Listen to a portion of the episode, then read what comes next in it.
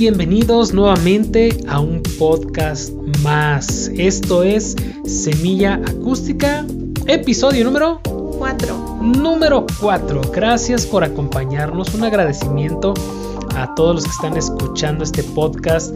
Eh, son buenos comienzos en los cuales hemos abordado algunos temas que esperamos que sean de ayuda para ti en tu vida cotidiana. Entonces, eh, ya sabes, y te lo vuelvo a repetir, la mejor manera en la cual puedes apoyar este podcast, este proyecto, es compartiéndolo. Compártelo en tus redes sociales. Obviamente primero reprodúcelo, ¿verdad? En Spotify, en, Google Podcast, eh, hay varias plataformas ahí. Pero también compártelo, compártelo con tus amigos, con tu familia. Eh, vaya que todos puedan escuchar estos mensajes y quizás les puedan ayudar, ¿no? Así es, y um, igual nos sentimos muy emocionados, muy contentos. Y bien, vamos a entrar con el tema de este podcast, de este audio. Eh, Vero, ¿alguna vez te has sentido desanimada? Sí, sí, muchas veces. Yo creo que es normal. Cuéntanos el chisme completo. Cuando estaba en la carrera, cuando entré a la universidad, yo me acuerdo que entré muy entusiasmada, entré muy animada esa es la palabra, animada, saber que iba, que ya estaba desarrollando mi profesión, eh, que iba a, a, conquistar ya por fin mi título universitario. Y yo creo que poquito antes de la mitad yo me desanimé muchísimo, muchísimo porque me llegó ese sentimiento de que no es no era lo correcto, que no era buena para eso. Como que no habías tomado una buena Como que no había tomado una buena elección, me gustaba mucho, pero yo veía en mí muchas limitantes. y no sé, veía a mis compañeros que a lo mejor algunos trabajos les salían mucho mejor o que sus habilidades eran mejores que las mías y empecé a desanimarme a decir, híjole, es que ya me equivoqué, esta no era la carrera para mí, este ya ya erré, no no soy tan buena como pensaba y y sí me dio me dio un bajón bastante fuerte al grado de decir, híjole, ¿será que la continúo o mejor ya no, no? Y lo continué, vinieron muchas circunstancias, eh, pues escuela particular, caro, dinero, y hubo un momento en el que yo prácticamente tenía que dejar la carrera por la falta de recurso y bueno, ahí gracias a Dios tuve apoyo de mis profesores y beca y todo y salió la carrera, ¿no? Mm. Y ahora me doy cuenta que no era, no fue un error, más bien solamente me desanimé en ese lapso de la carrera y si yo hubiera renunciado a ella hubiera cometido un grave error. Pero en el momento en el que yo me sentía desanimada, era mi salida, decir, ¿sabes qué? Ya, mejor voy a renunciar y voy a buscar otra cosa que hacer donde realmente sea buena o donde realmente tenga habilidades, ¿no? Yo también me he sentido desanimado en, en varias etapas de, de esta vida. Eh, yo voy a abordar, por ejemplo, a la, más, la más cercana, quizás que, que he tenido. Eh, eh, mi mamá padeció hace algunos, bueno, ya hace un año, exactamente. Hace un año, ella es una persona pues ya, ya mayor y, y tuvieron que intervenirla quirúrgicamente por una cuestión de cáncer. Eh, cuando ella incluso ya había pasado por una cuestión así hace como 25 años. Y entonces, cuando, cuando yo me enteré de esta situación eh, hace poquito más de un año, eh, vino, vino cierto desánimo sobre mí, así de, híjole, eh, otra vez la enfermedad. Mi mamá la ha padecido bastante, ya, ya casi la iban a dializar, tiene un marcapasos, este, pues ya es una persona de salud delicada. Y de repente me desanimé y dije, no es posible. ¿Por qué? ¿Por qué? O sea, definitivamente la vida conspira para que todo este, eh, le salga, salga mal con la cuestión de mi mamá, de su salud.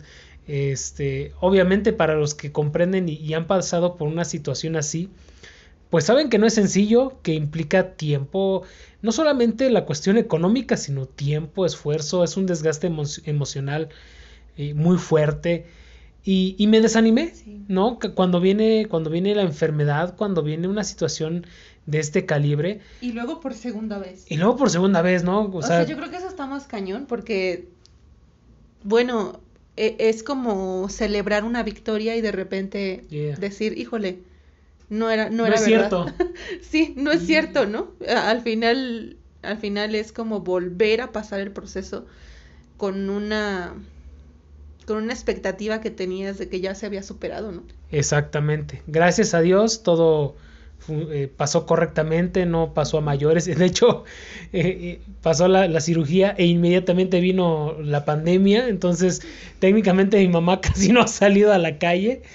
Pero ella está bien, gracias a Dios. Al día de hoy ella está bien, está, está completa, está tranquila, tiene sus, sus citas médicas y, y todo transcurre correctamente. Pero en ese momento eh, yo sentí, sentí mucho desánimo, decepción, eh, me sentí triste. Y yo creo que, eh, y este es el tema central de lo cual queremos hablarte. Bueno, este tema, esta palabra de- del desánimo, nos va a llevar hacia un camino en el cual vamos a aprender hoy algo muy, muy hermoso que seguramente te va a ayudar, eh, no solamente a animarte, porque a veces escuchamos la palabra ánimo y nos imaginamos a todos tomándonos de las manos, este, gritando Como porra, ánimo, ¿no? ¿no? Como si fuera una porra, ¿no?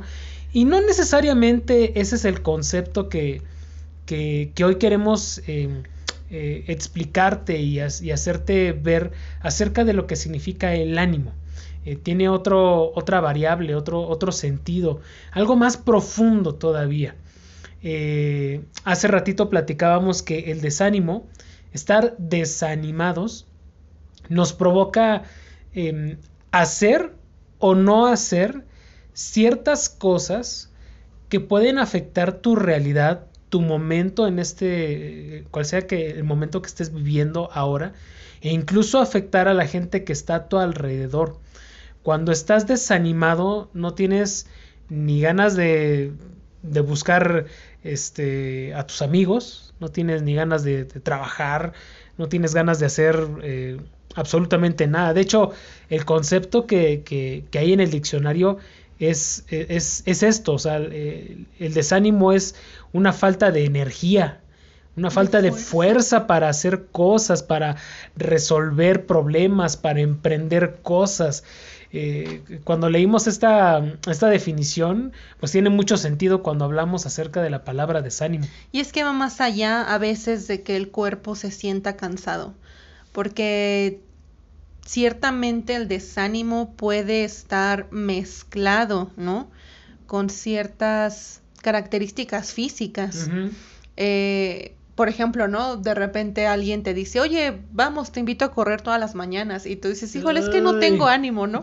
No tengo ánimo. Y a veces es, eh, eh, sí se puede representar en una forma física, pero eh, pesa más cuando se mezcla ya con un desánimo en lo emocional, en lo espiritual, Mm. eh, cuando ya no tienes fuerza para, ¿no? Ya no tienes fuerza, estás debilitado para amar, por ejemplo, para, para perdonar, para ver un futuro o para sentir esperanza, ¿no? Es, eh, y claro que se, se refleja en el cuerpo, ¿no? Y, y a lo mejor estás tirado en la cama y dices, no sé qué me pasa, ¿no? Si, si me siento a lo mejor físicamente bien, pero mm, simplemente sientes como pesadez y muy probablemente en el fondo sea desánimo, ¿no?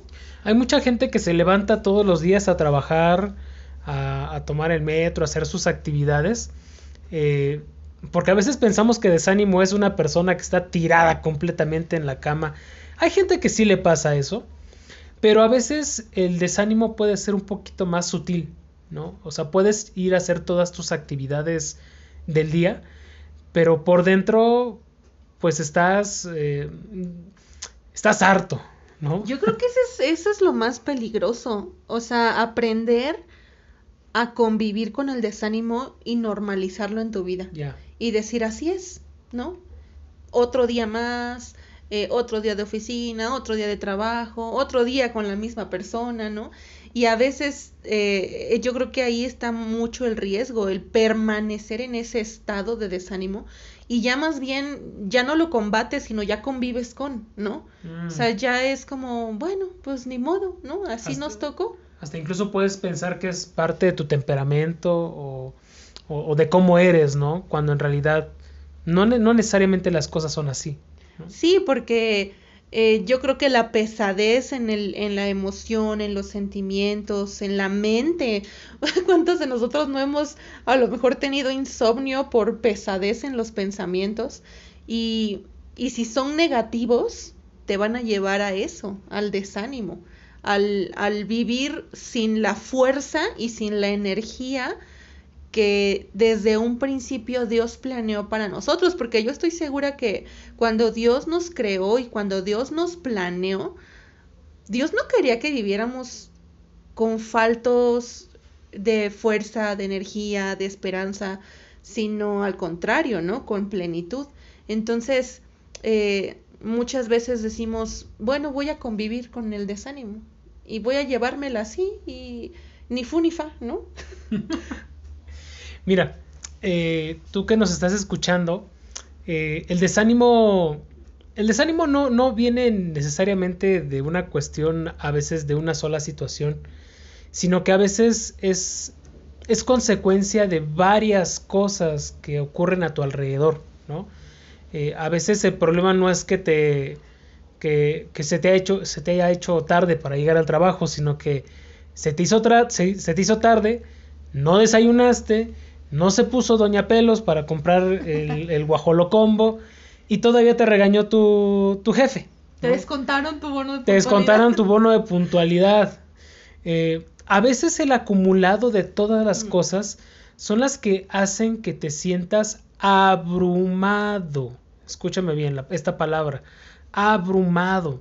Una especie como de, de desánimo incluso más, más fuerte, ¿no? Eh, eh, yo creo que las situaciones de la vida, ninguno de los que nos están escuchando tiene una vida perfecta. Bueno, si tú tienes una vida perfecta, por favor, este, contáctanos para hacerte una entrevista y nos des el, el secreto. Pero yo estoy seguro que la gran mayoría de, de los que nos están escuchando tienen problemas en su vida, ¿no? Igual que nosotros. eh, hay que lidiar con enfermedades, con cuestiones familiares, con cuestiones económicas, eh, con autoestima, ¿no? Y es que no, no, no es que toda la vida estemos abrumados o que toda la vida estemos desanimados, pero sí hay temporadas Sí. específicas por las que pasamos desánimo y por los que a veces nos sentimos abrumados, ¿no? No sé, por ejemplo, de repente te quedas sin trabajo, te corta tu novio, tu novia, no te aceptan en la universidad, eh, todos los planes se vienen abajo y aparte te chocan, ¿no?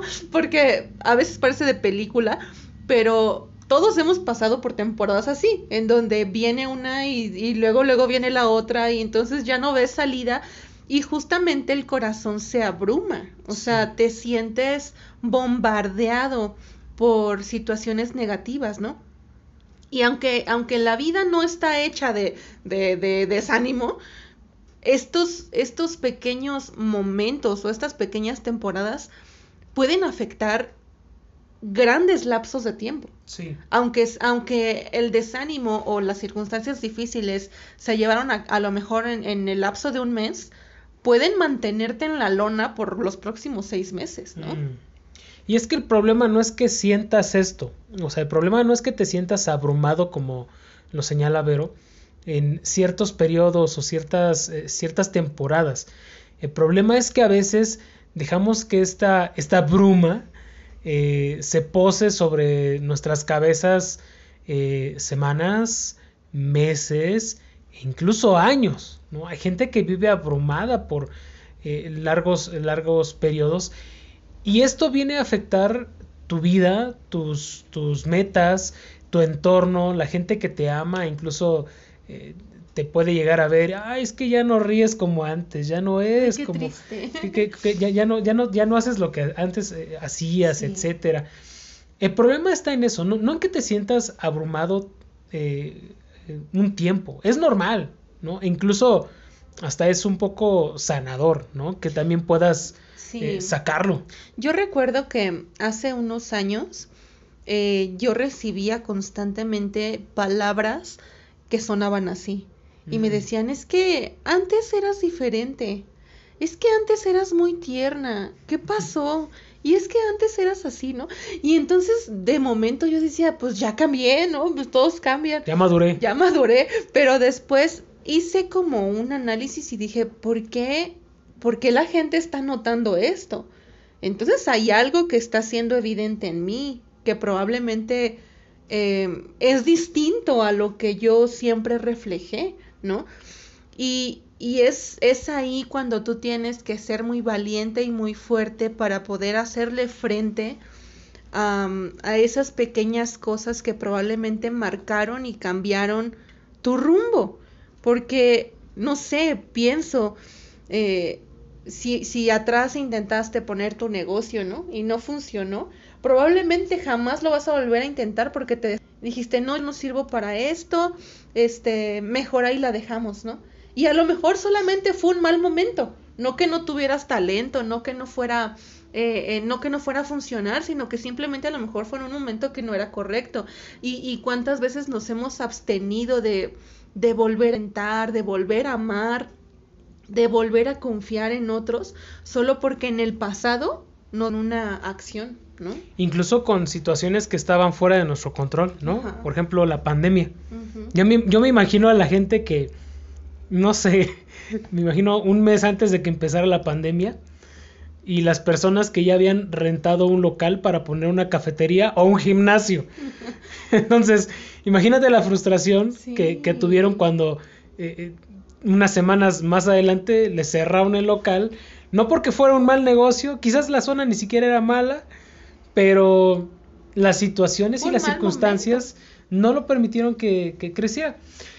La Biblia habla acerca de, de, de una persona, bueno, habla de muchas personas que se desanimaron, pero el- eh, en especial habla sobre un hombre que pasó muchas situaciones, muchas circunstancias, bastante fuertes algunas, y que se desanimó constantemente. Era una persona yo creo que bastante emocional.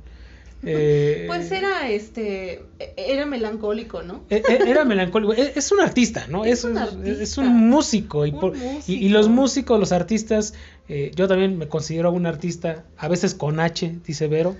Eh, pero los artistas somos muy, muy sentimentales, Muy muy emocionales. emocionales. Ya sabrás de quién hablamos, de David, ¿no? David era un hombre, la Biblia habla que David era eh, una persona que se hallaba en distintas situaciones y circunstancias que pues no eran bastante sencillas, incluso muchas veces no, no le salían las cosas como quizás él esperaba, eh, lo llegaron a perseguir de muerte, eh, no solamente sus enemigos, incluso su propia familia este, llegaron a, a desearle el mal, pero dentro de toda esta situación y circunstancias que pasó David, yo creo que muchas veces se sintió desanimado y abrumado. Y, y lo revela una parte que él escribió, un- una canción que él escribió. Esto lo puedes encontrar en la Biblia en el Salmo número 61, eh, donde él expresa eh, varias cosas acerca de cómo se sentía, de cómo percibía la vida y de cómo estaba en un cierto momento. Así es, y dice así el Salmo 61, dice, oh Dios, escucha mi clamor, oye mi oración, desde los extremos de la tierra clamo a ti por ayuda, cuando mi corazón está abrumado. Guíame a la imponente roca de seguridad, porque tú eres mi amparo seguro, una fortaleza donde mis enemigos no pueden alcanzarme. Y yo creo que eh, el, el desánimo, el sentirnos abrumados es un sentimiento totalmente humano. Sí. O sea, todos vamos a pasar por él, todos vamos a atravesar el, el sentimiento de, de, de sentirnos faltos de, ¿no? De fuerza, de, de ánimo, eh, de esperanza. Y, y aquí eh, eh, David mismo nos da unas posibles soluciones con bastante sabiduría, ¿no? Y con bastante madurez. Eh, porque habla, primero pide ayuda. Sí. O sea, no seas el fuerte. No sé, yo creo que a veces somos tan automáticos que cuando alguien te pregunta cómo estás, automáticamente respondemos muy bien, ¿y tú? ¿No? O sea, ya lo traemos en el chip y digo, tampoco es como que vas a estar ventilando todos tus sentimientos con quien te pregunte cómo estás, pero pero qué diferente sería si alguien que con, con, la que la persona con la que tienes confianza te dice cómo estás y tú le dices pues me siento desanimado, me siento abrumado, estoy triste, ¿no? Eh, el humano nunca quiere verse vulnerable, nunca quiere sentirse en desventaja, pero, pero aquí David lo primero que hizo fue reconocer su condición, ¿no? Yo, yo creo que esta parte es muy importante. Perdone si escucha un perrito, este, está llorando ahí en el fondo, el del vecino. Yo creo que esta parte es muy importante porque lo primero, o, lo, sí, yo creo que lo primero que nos eh, dice la Biblia acerca de cuando tú te sientas abrumado es reflexiona y detente un poquito, ¿no? Eh, cuando hablamos acerca de bruma, pues eh, tiene una referencia a la neblina, ¿no? Alguien, alguien ha conducido en alguna carretera mientras hay neblina. Eh, aquí en México, si nos está escuchando en México, sabrás que hay ciertas partes, ciertas carreteras donde hay mucha neblina. Hace poquito viajé a, Veracruz y, y, hay un área que se llama el cofre de Perote, donde todos los días hay neblina. Entonces, cuando cruzas por esa parte en la carretera, eh, vas a ver neblina. ¿Qué es esta neblina? Es, sencillamente como una nube, ¿no? Una nube blanca que no te permite ver eh, muchos metros adelante. Y, y, cuando estamos desanimados y abrumados por la vida, ocurre algo muy similar. No logramos ver mucho a ningún lado, ni adelante, ni atrás, ni a los lados. Alcanzas a ver un área muy limitada de tu vida y, eso te causa, y es normal, te causa temor, te causa incertidumbre, angustia. Eh, te causa angustia. Hay, hay varias cosas que se, que, que se provocan en el corazón cuando estamos abrumados. El no tener certeza, ¿no? Y seguridad de hacia dónde vas o qué hay más adelante, eh, eso te, te, causa varias, varias, em, varias cosas en el corazón. Pero aquí la Biblia nos dice, mira, si tú te sientes abrumado, lo primero pide ayuda. A ver, detente tantito. Reflexiona un poco. Acércate con la gente de confianza. Eh, acércate a Dios. Qué difícil. Eh, no sé si has tenido la experiencia, ya sea de manejar o de caminar o de estar en un lugar donde hay neblina. Yo sí recuerdo una ocasión en la que íbamos a un campamento y mi hermana y yo íbamos sentadas hasta el frente del autobús, hasta adelante. Y, y, para esa ocasión rentaron un autobús bien precioso, ¿no? Donde todo el cristal de, de, del conductor estaba muy amplio. Entonces yo veía toda la carretera, ¿no? Y, y ya era de noche y pasamos justamente, yo creo que por ahí, porque íbamos hacia Veracruz. Y, y había muchísima neblina y yo estaba aterrada. Y, ya era de noche, yo no dormí en todo ese viaje viendo que el conductor pudiera manejar y pudiera cruzar, porque en primera una carretera desconocida para mí, ¿no? Sí. Y después de noche. Y luego con neblina, yo no pude pegar el ojo, yo dije, no, yo necesito estar despierta, como que sentía que si yo estaba despierta el conductor iba a ver, ¿no? Y qué, qué riesgoso, ¿verdad? Porque obviamente el conductor bajó la velocidad. En el momento en que entramos a esa zona, el conductor bajó la velocidad, puso sus luces especiales, ¿no? Sus faros de niebla y fue con mucha precaución. Yo, yo creo que él estaba igual de aterrado que yo, pero pues él no podía demostrarlo. Y qué peligroso hubiera sido que él hubiera seguido a la velocidad que iba, ¿no? Decir, ay, pues ya, total, ¿no? Incluso aunque, aunque conociera la carretera, o sea, nunca sabes si te va a salir algo diferente, ¿no? Si te va a salir un venadito, no sé, por ahí. Entonces, ¿qué riesgo hubiera sido que él hubiera seguido con la velocidad en la que iba, siendo que no veía más allá, ¿no? Y a veces nosotros hacemos lo mismo. Sí. A veces cuando estamos abrumados queremos ir al mismo ritmo porque mm. estamos abrumados. Entonces estamos abrumados, estamos ansiosos, estamos angustiados pero no queremos bajar el paso, no Wow. queremos, no, no queremos ir más despacio, queremos ir al ritmo que veníamos. Y eso puede ser riesgoso porque no estás viendo con claridad. O sea, cuando tu corazón está abrumado, bloquea, ¿no? La visión de, de- de- del futuro, Ah, incluso del pasado también, porque Claro. no ves ni hacia, ni hacia adelante ni hacia atrás. Y, y si no tienes claro el camino que estás pisando, puede convertirse en un, en un accidente, ¿no? Un- a veces por querer cruzar este momento de, de bruma en tu vida, quieres adelantarlo, quieres hacerlo rápido, ¿Quieres acelerar? pero no te das cuenta de que eso puede ser contraproducente, Claro. ¿no? Entonces, lo primero que, que te podemos eh, decir y, y- y recomendar es, si tú te sientes abrumado, detente tantito, baja la velocidad.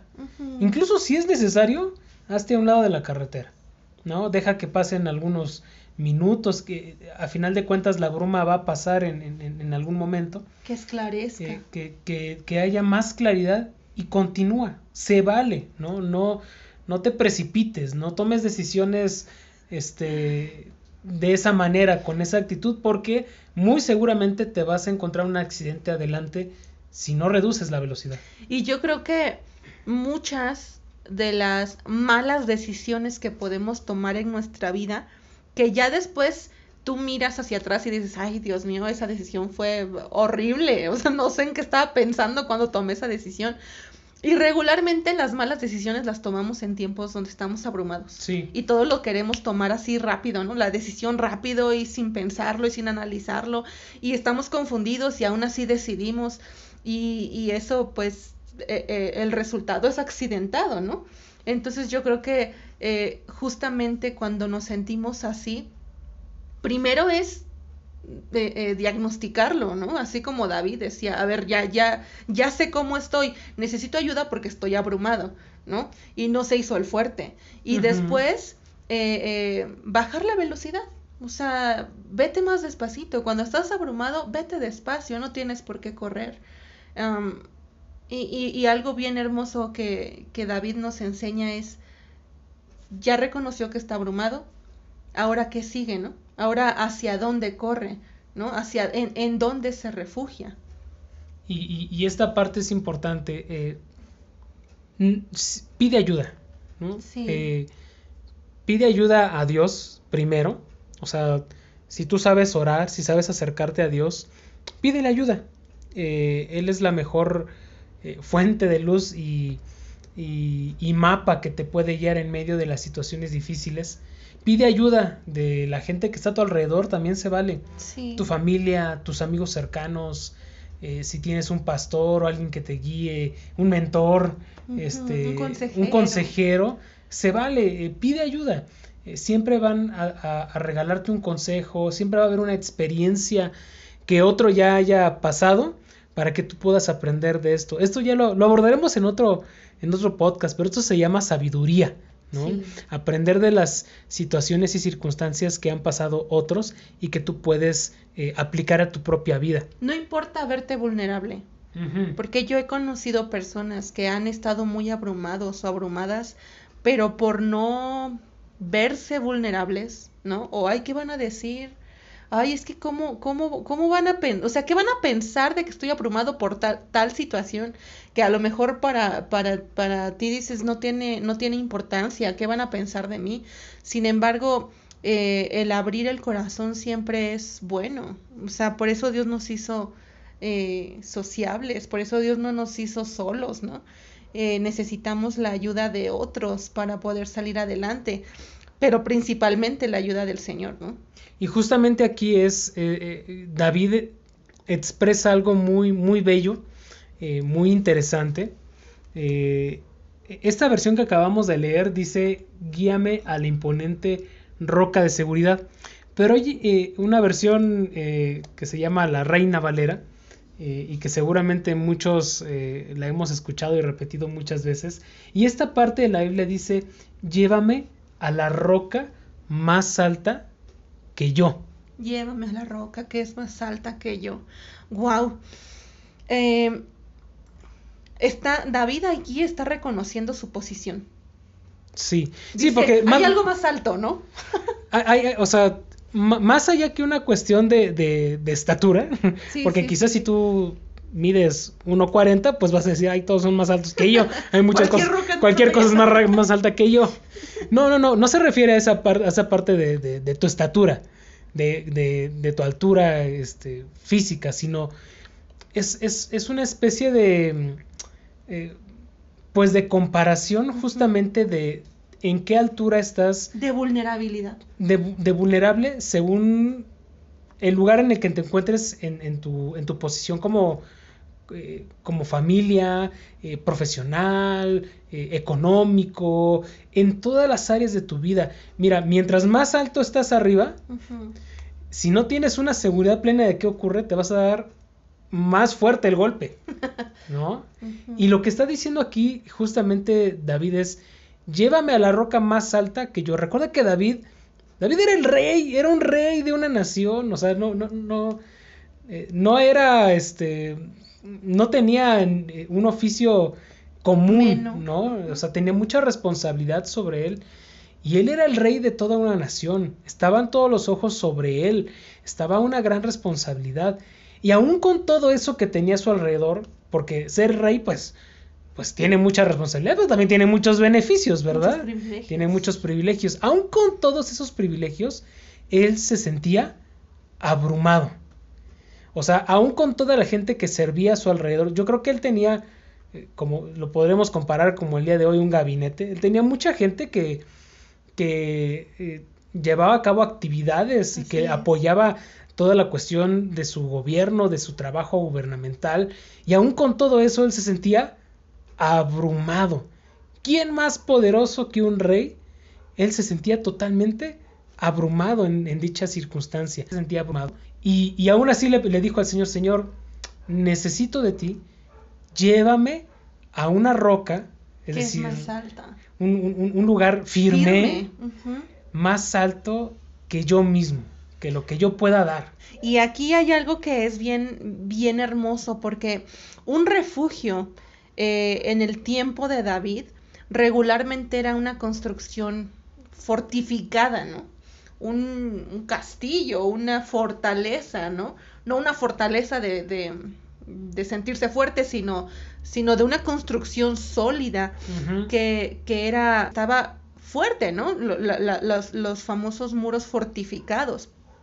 Y hace esta, esta figura, ¿no? De, de, hablar de una roca que es más alta que yo y luego habla de un refugio, ¿no? De una torre fuerte y, una torre fuerte es un lugar muy alto. Muy, no, muy alto. No, es de 5 metros. No. No es... de 10, o sea, son muchos metros hacia arriba. Así es. Firme, un muro enorme de metros. Impenetrable, ¿no? Sí. Y, y justamente eh, haciendo un poquito de, escudriñando un poquito esta parte, eh, hablábamos de cómo en una torre fuerte los vigías podían mirar y podían tener el panorama completo de la tierra donde ellos habitaban, mm. ¿no? O sea, el guardia que estaba en la puerta, pues veía horizontalmente y hasta donde la perspectiva y su mirada le permitieran. Pero un vigía que estaba ubicado en una torre fuerte era, era alguien que tenía amplio espectro de visión, ¿no? Y que incluso podía mirar a lo lejos si es que algún ejército enemigo quería acercarse, porque tenía un panorama completo, un panorama desde lo alto, ¿no? Y, y, si, y si es que veía venir em, algún enemigo, él tenía el tiempo, o sea, tenía suficiente tiempo para avisar y alertar para que el pueblo se preparara para pelear, ¿no? Y cuando estamos abrumados y nos quedamos en nuestra misma posición, pues no vamos a mirar más lo que está enfrente de nuestra nariz. Por eso David dice, llévame a la roca que es más alta que yo. O sea, para poder ver, para poder vislumbrar un panorama un poco más amplio, en donde pueda existir el propósito, ¿no? Desde arriba a lo mejor tú vas a poder mirar, bueno, sí es una mala racha, sí es un mal momento, sí me siento abrumado, pero esto no es todo. Cuando estás en la roca que es más alta que tú, cuando estás en el refugio y en la torre fuerte, tú tienes un panorama distinto.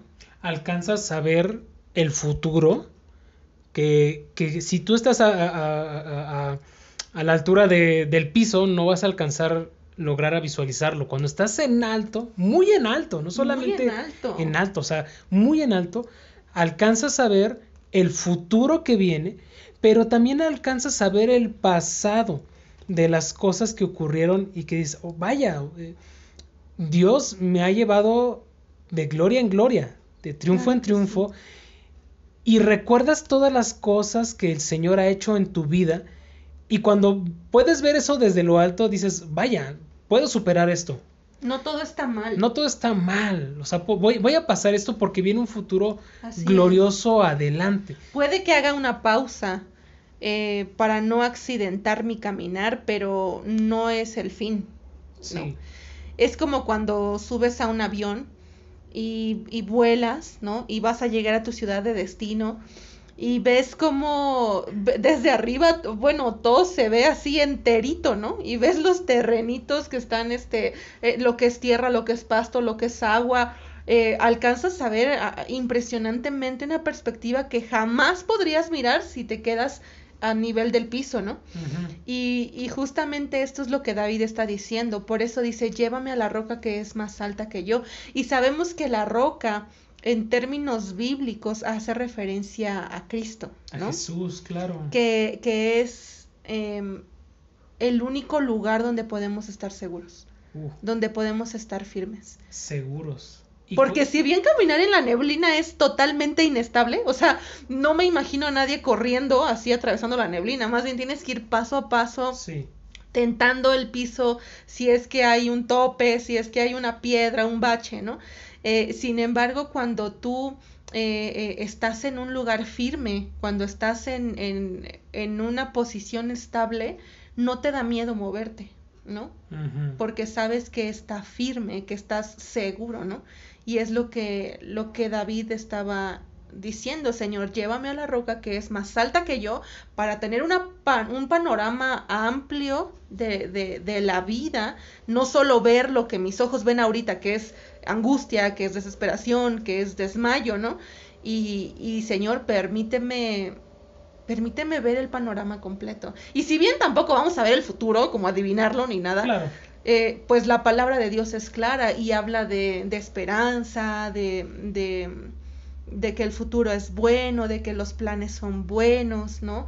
De que todas las cosas ayudan a bien. Y es ahí, en esa roca, en, es- eh, en Cristo, en esa estabilidad, que tú puedes ver, ver el panorama completo, ¿no? En Cristo puedes ver, eh, bueno, en Cristo, que es la roca, tienes seguridad y tienes visión. Así es. Hay visión, ¿no? O Hay sea, visión. es como dice Vero, no, no alcanzas, obviamente no vas a ver con exactitud qué ocurre en el futuro, en el futuro como si fuera Walter Mercado o una cuestión así, eh, pero, alca- pero tienes la visión de hacia dónde Dios te quiere llevar. Eso In- es muy bello. Incluso también eh, decíamos que puedes mirar el pasado, ¿no? Y ver si Dios te sacó de tantas cosas en el pasado, ¿por qué habría de ser diferente hoy? Y eso a nosotros nos pasaba muy seguido cuando mm, teníamos el local y, y, y pagábamos el coche y de repente había meses que eran complicados y difíciles. Mes tras mes, nos vamos a confesar, mes tras mes, Si tú no entiendes los que- lo que estamos diciendo, te que invitamos al- al a que vayas al episodio episodio uno. número uno. Y mes tras mes nos tronábamos los dedos y a veces nos angustiábamos y nos abrumábamos pensando, ¿qué vamos a hacer este mes? ¿Cómo Sí. vamos a pagar? ¿No? La, la cuenta es de tanto y en el banco tenemos ni la mitad, ¿no? Probablemente. Y Dios siempre, de último momento, siempre suplía todas las necesidades. Y yo le decía a Giovanni, le digo, oye, ¿cómo es posible que si mes con mes Dios es fiel y Dios nos provee, nos seguimos tronando los dedos igual, ¿no? O sea, vemos hacia atrás y vemos que Dios no nos deja y sin embargo en el presente estamos tronando los dedos porque ¿qué vamos a hacer este mes? ¿Y qué va a pasar? ¿Y qué va a pasar cuando en el pasado ya hemos experimentado que Dios todo lo suple. Así es. Entonces, esto es una cuestión de, de, cam- de caminar eh, eh, día a día, ¿no? El pasado te va a servir de testimonio de que Dios siempre ha estado ahí, cuando a veces parece que no, ¿no? Y, y el futuro, pues también, o sea, Dios mostró, pero es de- desde lo alto puedes ver el propósito. Si te quedas en la posición en la que estás, abrumado y desesperado, no vas a encontrarle ni pies ni cabeza a la situación, ¿no? Y justamente este es el, el- el punto central de, de esta charla. Eh, al principio hablamos acerca del desánimo y yo te decía que este tema no es como para tomarnos de las manos y, y- y empezar a abrazarnos y, ay, tú puedes.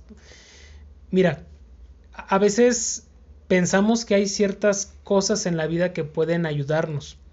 Y no está mal, ¿no? Cuando tú escuchas, por ejemplo, a un psicólogo decir, mira, para quitarte el desánimo, pues, este, Pues anímate. Aní- anímate. Este, no, pues este, te- haz alguna actividad, este, conoce gente, platica más con tus amigos, este, eh, busca hacer una actividad que te guste, etcétera. No son cosas malas, al No. contrario, te van a ayudar, te van a fortalecer en tu mente, este, eh, en ser sociable con otros. Es bueno, Es tu parte. es, es tu parte, pero no es, no es lo que te va a dar la seguridad plena para que puedas sobrepasar esta bruma y el desánimo. El mensaje central en- está en que la única manera en la cual puedes eh, vencer el desánimo en tu vida y tener claridad de, de lo que viene adelante es a través de Cristo.